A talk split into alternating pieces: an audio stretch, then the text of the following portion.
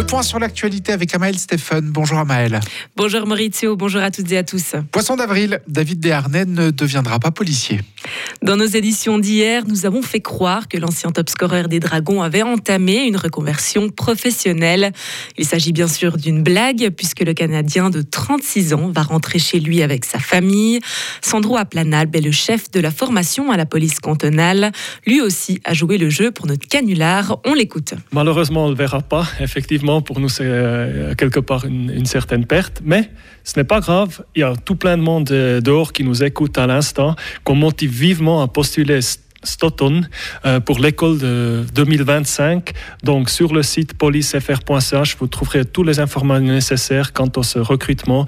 Je vous encourage vivement de postuler c'est une chouette profession, il y a plein de choses à voir, beaucoup d'expérience à prendre. Merci beaucoup, on attend votre postulation.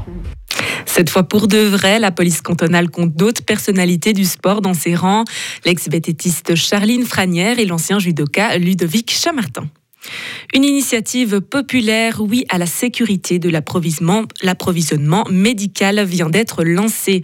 Elle vise à assurer que la Suisse ne manque jamais de médicaments, car pour l'instant, elle importe la plupart de ses stocks de paracétamol ou d'antibiotiques. Pour le comité qui l'a lancé, la solution est de produire davantage dans notre pays et de confier un rôle de coordinateur et de distributeur à la Confédération.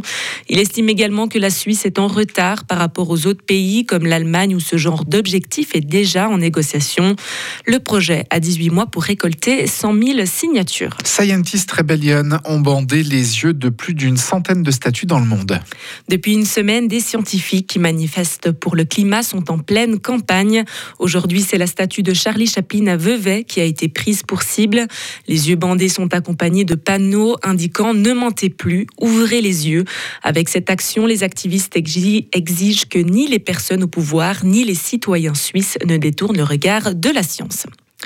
Cela pourrait être un poisson d'avril, mais non. Hier, la Russie a pris la présidence du Conseil de sécurité de l'ONU, et ce pour tout le mois. Une décision qui ne plaît pas au chef de la diplomatie européenne, Joseph Borrell, qui a affirmé sur Twitter que l'Union européenne s'opposera à tout abus par la Russie. Selon Volodymyr Zelensky, il est difficile d'imaginer quelque chose qui prouve davantage la faillite complète d'une telle institution.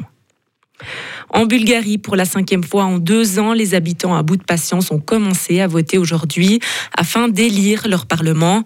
Depuis la chute de l'ex-premier ministre conservateur Boïko Borisov après une décennie au pouvoir, les différents partis peinent à s'entendre pour bâtir une coalition.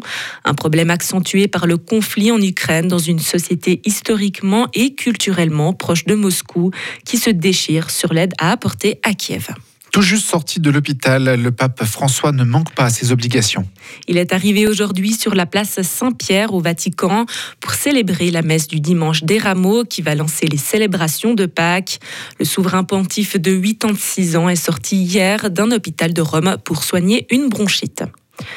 La lutte contre la corruption gagne du terrain au Venezuela. Une quarantaine de personnes liées à la compagnie pétrolière publique Petroleos ont été arrêtées. Le ministère public est parvenu, dans le cadre d'une croisade anticorruption, à arrêter ces personnes qui détournaient des fonds de l'économie nationale. Ces fonctionnaires, responsables d'entreprises et hommes d'affaires risquent jusqu'à 30 ans de prison, soit la peine maximale au Venezuela. Aux États-Unis, selon un nouveau décompte, au moins 22 personnes ont perdu la vie dans des tornades survenues dans plusieurs États. À Little Rock, dans la capitale de l'Arkansas, les habitants se sont réveillés avec des voitures retournées, d'immenses arbres déracinés, des poteaux téléphoniques brisés ou encore des maisons éventrées. Et enfin, euh, pour conclure, pour ou contre les trottinettes en libre service.